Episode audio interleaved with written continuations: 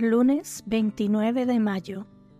Memoria de la Bienaventurada Virgen María, Madre de la Iglesia.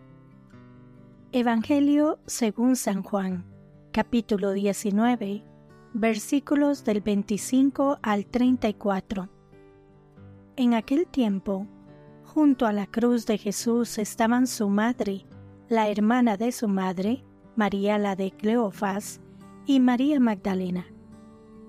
Al ver a su madre y junto a ella al discípulo que tanto quería, Jesús dijo a su madre, Mujer, ahí está tu hijo.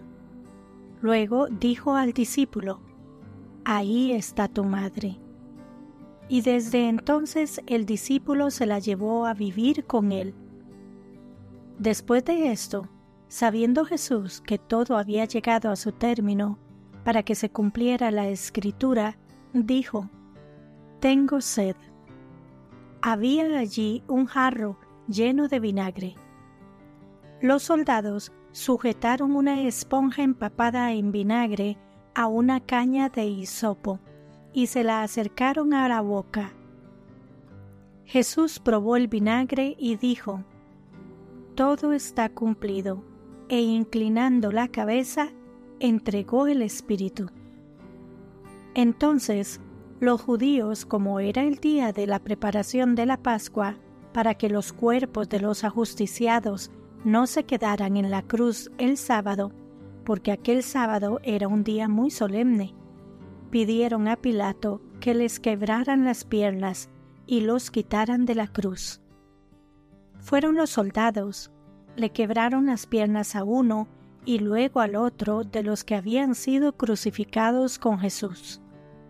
Pero al llegar a él, viendo que ya había muerto, no le quebraron las piernas, sino que uno de los soldados le traspasó el costado con una lanza, e inmediatamente salió sangre y agua.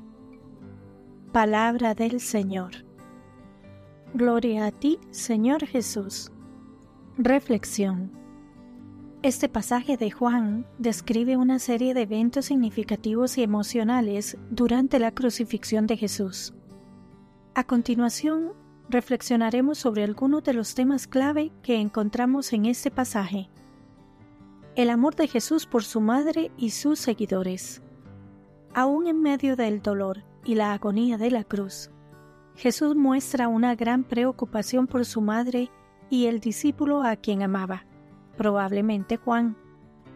Con sus palabras, Jesús establece una nueva relación familiar, asignando a Juan la responsabilidad de cuidar de su madre.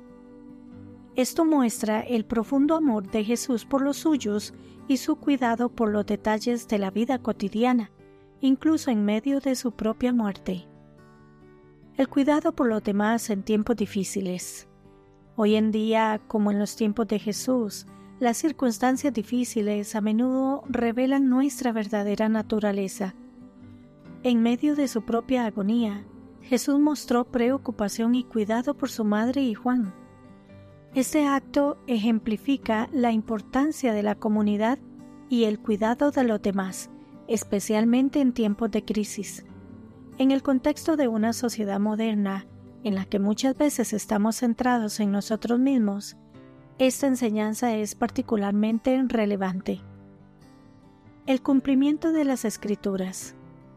Al decir tengo sed y luego consumado es, Jesús está cumpliendo las profecías del Antiguo Testamento. La primera frase es una referencia al Salmo 69, 21.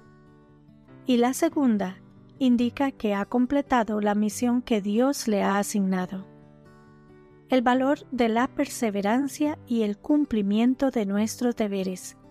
La frase consumado es destaca la importancia de la perseverancia y el cumplimiento de nuestras responsabilidades.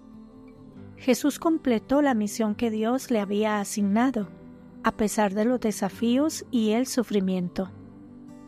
Eso nos recuerda la importancia de mantenernos firmes en nuestros compromisos y de cumplir con nuestras responsabilidades, incluso cuando enfrentamos dificultades. La crucifixión en sí. La descripción de la crucifixión y sus detalles son poderosos recordatorios del sacrificio físico de Jesús y del sufrimiento que soportó. La tradición cristiana ve en esto un acto de amor supremo, una entrega total de sí mismo por el bien de la humanidad. El sacrificio y la empatía. La crucifixión de Jesús es un recordatorio del valor del sacrificio por el bien de los demás. En una sociedad donde a menudo prevalece el individualismo, este mensaje es especialmente relevante. Nos invita a reflexionar sobre cómo podemos poner las necesidades de los demás antes que las nuestras y demostrar empatía y amor hacia todos. El costado perforado. Cuando los soldados confirman que Jesús ya está muerto, uno de ellos le perfora el costado. Desde el punto de vista teológico, esta acción ha sido interpretada de varias maneras.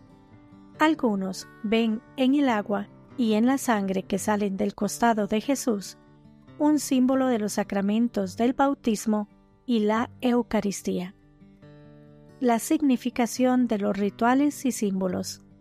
El hecho de que se mencione la perforación del costado de Jesús y el fluir de agua y sangre, que muchos interpretan como representativos de ese bautismo y esa Eucaristía, nos recuerda el poder de los rituales y símbolos en nuestras vidas. Nos invita a reflexionar sobre los rituales y símbolos que tenemos en nuestras vidas hoy en día y a considerar qué significan para nosotros y cómo nos ayudan a conectar con algo más grande que nosotros mismos. Este pasaje es una poderosa representación del amor, el sacrificio y el cumplimiento de las promesas de Jesús, y puede ser una fuente de reflexión sobre la importancia de la responsabilidad hacia los demás, el valor de las escrituras y la centralidad del sacrificio y la entrega en la fe cristiana.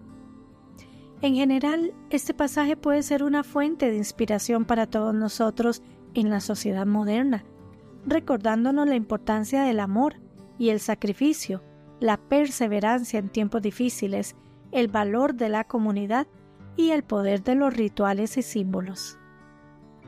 Que Dios les bendiga y les proteja.